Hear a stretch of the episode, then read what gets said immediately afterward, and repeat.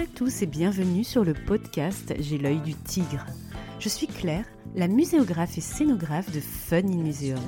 Mon métier, c'est d'aider les musées, les équipements touristiques et tous les professionnels du patrimoine à trouver des solutions pour booster, rendre waouh l'expérience de leurs visiteurs. Chaque semaine, je vous donne les stratégies, les astuces et surtout de la bonne humeur pour réinventer avec moi le monde des musées, les rendre plus fun et vraiment accessibles à tous. Alors mettez-vous à votre aise, installez-vous confortablement et c'est parti pour l'épisode du jour.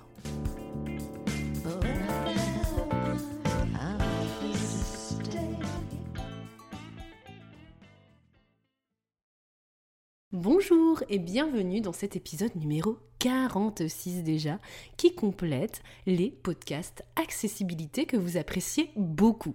Souvenez-vous, l'épisode 14 sur les seniors avec Micheline et Jean-Pierre, l'épisode 23 sur les profils sensoriels et les modes d'apprentissage différents pour chacun d'entre nous, avec un test pour découvrir les vôtres en prime, l'épisode 34 sur le label Tourisme et Handicap, et enfin l'épisode 39 que vous avez beaucoup écouté sur la méthode de rédaction facile à lire et à comprendre, le FALC. Pas de panique si vous ne les avez pas encore écoutés ou si vous avez tout oublié, ils ne disparaîtront pas, vous pouvez les retrouver à tout moment, notamment après cet épisode. La version écrite sera d'ailleurs bientôt disponible sur le Funky Blog en construction sur www.funinmuseum.com. Aujourd'hui, j'initie une série de quatre nouveaux épisodes sur l'accessibilité, un sujet qui me tient à cœur et pour lequel j'interviens souvent en tant que consultante, muséographe et scénographe pour la partie stratégie et la proposition de solutions créatives, techniques et budgétaires du projet muséographique et scénographique lors d'une création ou d'une rénovation d'exposition. Cet automne, je vais vous proposer donc un épisode par type d'handicap avec toute une série de conseils ultra concrets pour bien accueillir ces publics spécifiques. Vous allez voir, comme nous l'avons rappelé dans l'épisode 34 avec Emma du musée de la résistance et de la déportation de Toulouse sur la démarche d'obtention du label tourisme et handicap, nous sommes souvent sur du bon sens, des choses tellement simples que parfois on n'y pense même pas. C'est quand même assez dommage. Allez, découverte ou séance de rattrapage pour toi qui m'écoutes, peu importe, c'est parti pour une exploration théorique et pratique de l'handicap visuel dans le secteur de l'exposition. Tout d'abord, quelques données de base, de définition et de vocabulaire. Ça ne fait jamais de mal. La déficience visuelle comprend différents degrés de difficulté visuelle qui vont d'une vision affaiblie jusqu'à l'absence totale de la vue, ce qu'on appelle la cécité.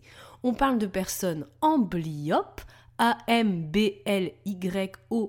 A-M-B-L-Y-O-P-E-S, ou de personnes semi-voyantes ou malvoyantes en France pour désigner des personnes ayant une cécité partielle. Le dernier terme à connaître est donc celui d'amblyopie, A-M-B-L-Y-O-P-I-E, qui désigne, après toute correction, lunettes et compagnie, un degré de vision très médiocre inférieur à 4 sur 10.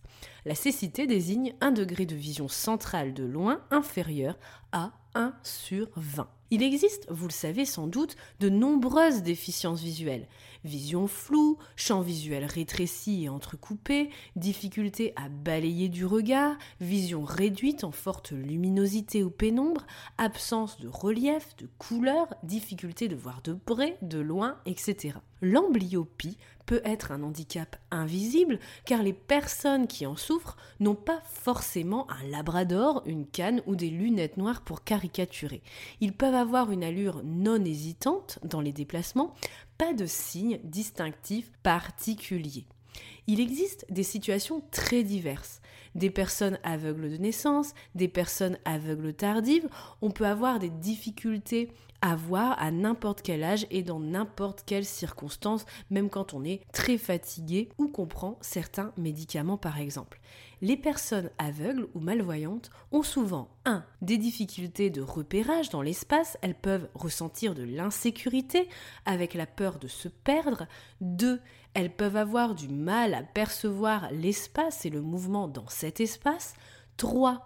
Leur compréhension de l'information est dite séquentielle du fait de l'absence de vision globale. 4 elles éprouvent bien sûr des difficultés de lecture. Et enfin, 5. Pour ces personnes, l'orientation et l'accès à l'information sont facilités par des maquettes et des objets tactiles, bien que l'envie de toucher ne soit pas systématique pour tous. Elles recherchent des informations sonores, des textes bien éclairés et bien contrastés. Bref, pour faire simple, dans une exposition ou sur un lieu patrimonial, une personne aveugle ou amblyope éprouve principalement des difficultés à 1. se déplacer, 2. repérer les différents items de l'exposition, artefacts, vitrines, outils de médiation, etc. 3. des difficultés à s'approprier les éléments exposés en général et enfin 4. des difficultés à lire. Alors, quelle est la checklist de base pour bien accueillir ces publics en situation d'handicap visuel, quel qu'en soit le niveau? Action numéro 1, offrir un parcours sécuritaire, sans objet en saillie, pas plus de 15 cm si on veut vraiment être précis. N'oubliez jamais que tous les visiteurs doivent emprunter le même parcours sans détour. Ça, c'est vraiment ultra important à garder toujours en tête, sans obstacle, quelles que soient ses capacités et difficultés. C'est la base de l'accessibilité universelle. Un même parcours pour tout le monde.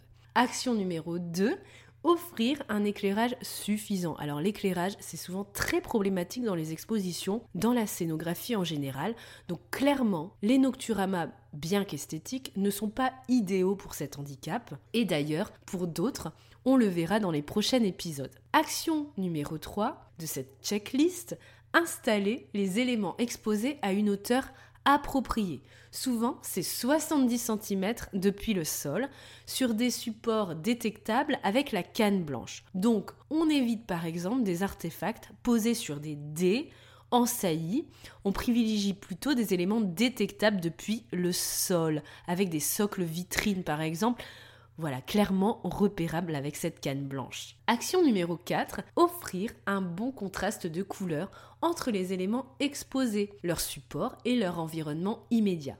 Optez par exemple pour des socles de vitrine avec un fort contraste coloré par rapport aux couleurs des cimaises, par rapport au sol. Prenez soin de bien choisir aussi des arrière-plans de vitrine qui contrastent avec les objets exposés. C'est un peu le minimum syndical. Action numéro 5, installer des textes cartels repérables et lisibles, notamment dans la grosseur de caractères, s'il vous plaît. Concrètement, pour les panneaux d'introduction, 48 points minimum. Et pour les textes secondaires et cartels, ne jamais aller en dessous d'une taille de police de 18 points minimum à 36 points si vraiment on veut être précis et concret. Abandonnez enfin une fois pour toutes les impressions sur verre, s'il vous plaît. Ok, c'est joli, mais c'est illisible, surtout si l'éclairage global de l'exposition est mal pensé. Et là, on n'a pas besoin d'être en situation d'handicap visuel. Souvent, c'est illisible, donc abandonnez, abandonnez ça, s'il vous plaît. Action numéro 6, de manière générale, rendre sonore ce qui est visuel. Prévoyez par exemple des audiodescriptions systématiques de vos films, notamment le principal film de votre expo, eh bien, pensez à une version audio décrite. N'oubliez pas aussi que l'ensemble de ces publics ne maîtrise pas forcément toujours le braille. Ça, franchement, c'est une fausse idée. Voilà donc déjà une première checklist de base. Je la redis rapidement pour votre post-it mémo. Offrir un parcours sécuritaire sans objet en saillie.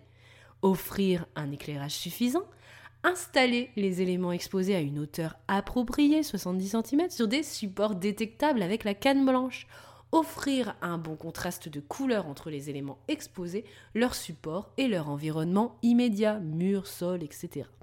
Installer des textes et cartels repérables et lisibles, rendre sonore ce qui est visuel. Maintenant que la base est posée, je vais vous lister toute une série de conseils ultra concrets qui vous permettront peut-être de modifier vos pratiques par des mini-actions qui ne peinent pas de mine comme ça, mais qui sont un pas de plus vers l'accessibilité, notamment pour ce type de handicap. J'ouvre la boîte à idées donc et ouvrez vos écoutilles de votre côté. Laisser les portes ouvertes ou prévoir une ouverture automatique. Alors ça c'est super bête, mais bon, le nombre d'expositions, on a des portes fermées partout et on, passe son temps à ouvrir et à fermer des portes, et ben voilà, c'est pas du tout accessible notamment pour ces publics. Donc laissez les portes ouvertes. Les entrées doivent être clairement visibles, par exemple avec une couleur contrastant avec le reste de l'architecture. Sur les portes vitrées, ménagez systématiquement une bande graphique entre 1,4 et 1,6 mètres. Ça vous évitera bien des accidents gaguesques, mais pas très agréables. Un pif sur la vitre, hein. vous voyez un peu de quoi je parle. Évitez autant que possible les changements de niveau. Un fléau pour s'orienter. Privilégiez vraiment les expositions sur un niveau unique, même si je sais que c'est difficile et qu'on a toujours des contraintes architecturales. Mais voilà, c'est vraiment l'idéal, un seul niveau, une seule expo. Signaler par une bande de couleurs contrastées chaque obstacle, marche et compagnie. Au sol, toujours, faciliter l'orientation avec des repères détectables visuellement et explicites, comme des flèches, des traces de pas l'installation de mains courantes ne sont pas nécessaires pour les publics en situation de handicap visuel. Veillez à proposer des sièges qui contrastent avec l'environnement immédiat et accessoirement proposez-en si ce n'est pas encore le cas. Moi j'en ai marre de ces expositions et de tous ces musées sans siège pour se reposer et ne serait-ce souffler un petit peu et s'accorder une pause prévoyez un contraste important entre le sol, les murs et les îlots de l'exposition. Privilégiez un sol mat pour éviter les reflets. C'est bête comme chou, mais bon, on n'y pense pas toujours. Soignez les fonds de vitrine avec une couleur contrastante par rapport à l'environnement immédiat, mais surtout par rapport aux objets qui sont exposés. Prévoyez aussi un éclairage plus intense pour l'objet à l'intérieur. Ça aide énormément leur visibilité, notamment pour ces publics. Dans le cas de bornes multimédia, offrez toujours la possibilité aux visiteurs d'agrandir les textes et les images et de modifier le contraste de l'écran. Vraiment, une base, un basique technique à imposer et à demander dans n'importe quel cahier des charges multimédia quand on veut avoir du bon sens tout simplement et de l'accessibilité universelle. Donner aux visiteurs la possibilité de recevoir ces mêmes messages en format sonore et il existe des logiciels tout fait qui permettent aussi même la lecture d'écran, etc. Donc c'est bête comme chou à mettre en place dans des programmes multimédia. Transcrire les informations visuelles sous forme sonore et prévoyez donc des audiodescriptions. Les audiodescriptions consistent à décrire les décors, les mouvements, les lumières pour faciliter la compréhension de l'environnement ou d'un média comme un film sous forme de commentaires complémentaires. Il est souvent aussi très apprécié de rendre accessible en amont de la visite les textes de l'exposition pour pouvoir se préparer et vivre plus spontanément et dans de meilleures conditions son expérience de visite lorsqu'on fait partie de ce type de public prévoir la place pour qu'un chien guide puisse s'allonger au pied de son maître pendant que celui-ci consulte un expo interactif. Donc ça c'est vraiment clairement le scénographe ou vous quand vous agencez votre espace, vous devez vraiment penser à ces conditions spatiales particulières pour ces publics intégrer justement autant que possible des expos tactiles, de préférence dans des zones calmes. Ils sont clairement identifiés avec un code couleur et une approche systémique pour mieux les reconnaître tout le long du parcours proposer, si possible, des carnets de thermoformage, des feuilles plastifiées en relief. Vous voyez un peu ce que je veux dire pour ce type de visiteur, avec des éléments clés s'ils n'existent pas physiquement au sein du, parcours. Donc vous pouvez vraiment imaginer un support détaché, un carnet de thermoformage par exemple, avec les éléments clés de repérage. De manière générale, les expos tactiles, quel que soit le visiteur, doivent être placés entre 75 cm à 80 cm depuis le sol pour un accès aux adultes et aux enfants. Ça, il faut vraiment que vous le reteniez, donc notez-le, notez-le. À chaque fois, checkez votre scénographie et vos mobiliers avec cette donnée chiffrée 75 80 cm depuis le sol. Et c'est pareil pour les hauteurs de banque accueil, accueil PMR, etc. Le cartel se place le plus près possible de l'objet. Alors ça, c'est pas toujours facile, mais je sais que les cartels groupés, etc., c'est très tendance, c'est parfois plus commode, mais en tous les cas, pour ces types de publics, c'est moins adapté. Les cartels en braille doivent toujours être placés de la même manière, minimum à 70 cm du sol, à proximité directe de l'élément concerné, et pensez à donner aussi un texte imprimé à proximité pour l'accompagnateur éventuel. Pour le graphisme, choisissez dans l'idéal un contraste entre texte et fond de 70%. Et ça, c'est votre graphiste qui pourra bien vérifier ce contraste de graphisme. Les visiteurs doivent pouvoir aussi toucher la signalétique et pouvoir s'en approcher à moins de 50 cm. Les caractères doivent être d'ailleurs en relief et non en creux, ça c'est souvent une erreur qu'on fait, avec une hauteur minimale de 1,5 cm. Évitez aussi les contrastes lumineux trop violents. Alors ça c'est valable pour plein de publics différents, mais notamment pour les porteurs d'handicap visuel. Veillez aussi à ce que tous les obstacles, entrées, sorties, escaliers, rampes, soient correctement éclairés pour la sécurité et l'orientation plus aisée. Évitez aussi les reflets et les ombres, y compris celles du visiteur qui est aussi dans l'espace. Donc travaillez toujours en binôme lors des réglages éclairage. Les objets exposés doivent aussi bénéficier en théorie d'un éclairement d'au moins 100 lux, à moins que la conservation exige moins. Alors souvent on a 50 lux par exemple pour les pièces graphiques, donc mais sachez en tous les cas que pour euh, ces publics, on est souvent sur 100 lux minimum. Vous pouvez donc placer l'objet au plus près possible du visiteur pour pallier un peu ce sous-éclairage et vous pouvez aussi prévoir éventuellement un éclairage complémentaire temporaire à actionner par le visiteur par un bouton par exemple. Voilà, on essaie de trouver des entre-deux pour la conservation mais aussi le confort du visiteur. Faites attention aussi à la déperdition sonore et à une mauvaise gestion des bruits, qui est très inconfortable pour ces publics souffrant d'un handicap visuel, on n'y pense pas toujours, puisqu'ils utilisent ce sens pour se repérer et s'orienter. Bref, bruit ambiant réduit pour eux aussi. Et puis, j'aurais pu aussi vous dire tous les tips dans cette liste à l'après-vert de l'épisode sur le falc, pas d'italique, pas de mots en majuscule, pas de texte justifié, texte de 90 cm à 180 cm maximum avec le champ de vision confort, mais je vous laisse écouter ou réécouter cet épisode sur le Falc pour ses conseils spécifiques à des textes faciles à lire et à comprendre qui facilitent aussi énormément la lecture pour les personnes en situation d'handicap visuel et même le commun des mortels dans une démarche d'accessibilité universelle. Voilà pour cette liste à l'après-vert et tous ces points checklist B à bas de base pour bien cerner cet handicap visuel dans le domaine de l'exposition. Vous voyez des tips très concrets, très simples à checker finalement à chaque projet si vraiment l'accessibilité pour ces personnes sont impératives pour votre projet. Mais ça devrait être presque des, des réflexes et des automatismes, je trouve, pour n'importe quel projet, même quand l'accessibilité n'est pas au cœur de votre démarche d'exposition. L'épisode touche à sa fin, le premier de cette série sur les quatre handicaps. J'espère que ces conseils donc, vous seront utiles pour adapter votre exposition actuelle et en vue de vos futurs projets. Partagez-le à tous ceux qui peuvent en avoir besoin. Et je m'excuse pour cette voix un petit peu cassée puisque je suis encore malade et je vous avoue que j'ai coupé au montage les nombreuses fois où je tousse comme une folle. Bref, je vous souhaite une bonne matinée, après-midi, soirée, où que vous soyez.